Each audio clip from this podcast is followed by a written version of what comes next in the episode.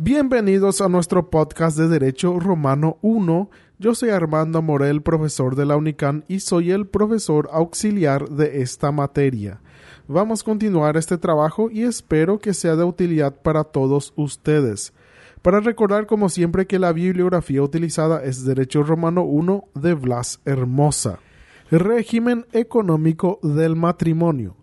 En Roma el matrimonio no estaba constituido por una sociedad de bienes formadas por el aporte de los cónyuges. El marido disponía libremente de toda la masa patrimonial del matrimonio. La mujer dependía si éste fue celebrado con mano o sin mano.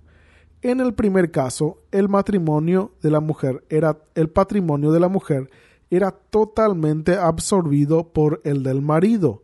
En cambio, en el sin mano, los patrimonios de los cónyuges quedaban separados. En este caso, la mujer continuaba sometida a su pater familias, pero con la condición social de esposa y obligada a vivir con su marido. Carácter histórico de la dote. Muchos piensan que la dote es una donación que se hace al marido, pero la mayoría de los tratadistas opinan opinan que es una entrega temporal de bienes. Tanto es así que el marido tenía la obligación de restituir los bienes dotales. Pero otros sugieren lo contrario, de que esta entrega de bienes tiene carácter definitivo. Pero ninguna de estas teorías responde con exactitud a la institución de la dote, ya que ésta fue modificándose en las diversas etapas de la historia romana. Concepto de dote. La dote es el conjunto de bienes que la mujer u otra persona entrega al marido o le promete para, ayudar, para ayudarle a, afrontar a las necesidades y gastos de la vida en común, a sostener los gravámenes matrimoniales. Clases de dotes. La dote podía ser perfectitium si el padre o un ascendiente materno el que lo otorgaba, adventitium si era de la madre u otra persona extraña, receptitia cuando se pactaba especialmente con el tercero constituyente de la dota, la restitución de bienes al disolverse el, el matrimonio. Modos de constituir la dote. Esta podía hacerse inter vivos o por testamento.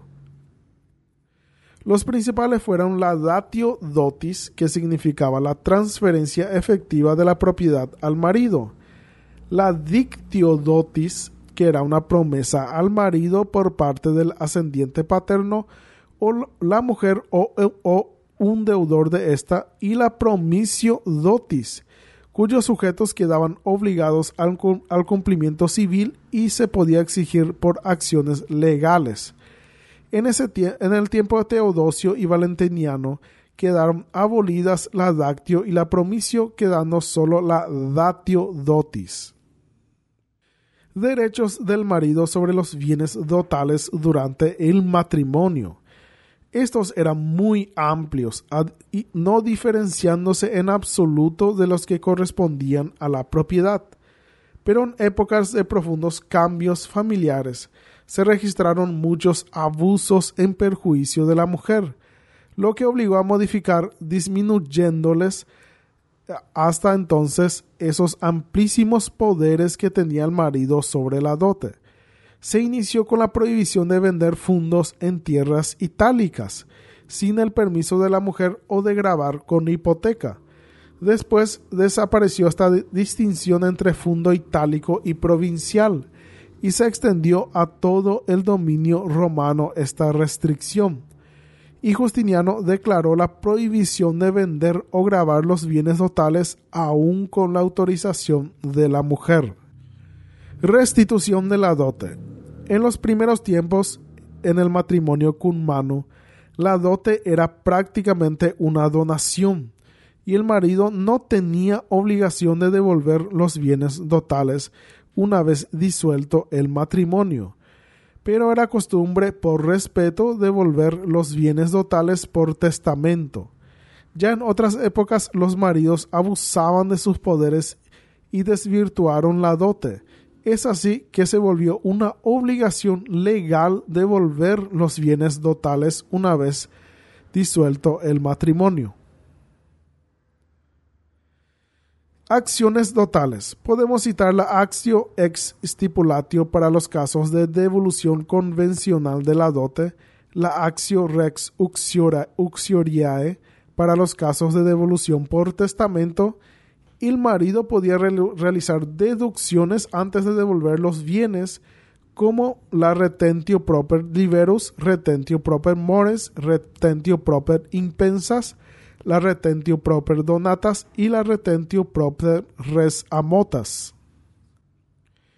Bienes parafernales eran los llevados por la mujer al matrimonio, pero sobre los cuales el marido no adquiría más derechos de los que les fueron concebidos, eh, que fueran concebidos expresamente por la mujer. Donatio proper nupcias. Teodosio II impuso la costumbre de que el marido hiciera donaciones previas al matrimonio, las donatio ante nupcias, como una forma de corresponder a la dote para el caso de disolución del matrimonio. Justiniano autorizó que las donaciones se podían realizar durante el matrimonio, así se sustituyó por la donatio proper nupcias. Y así terminamos esta unidad de Derecho Romano. Pueden enviar sus preguntas y mensajes al email armandomorel83 No se olviden de ingresar al blog de nuestra materia Romano 1 en número, no en letra, unican.blogspot.com. Las publicaciones de contenido y tareas se harán en esa plataforma. Muchas gracias por escucharme. Ya nos veremos en cualquier momento. Hasta pronto.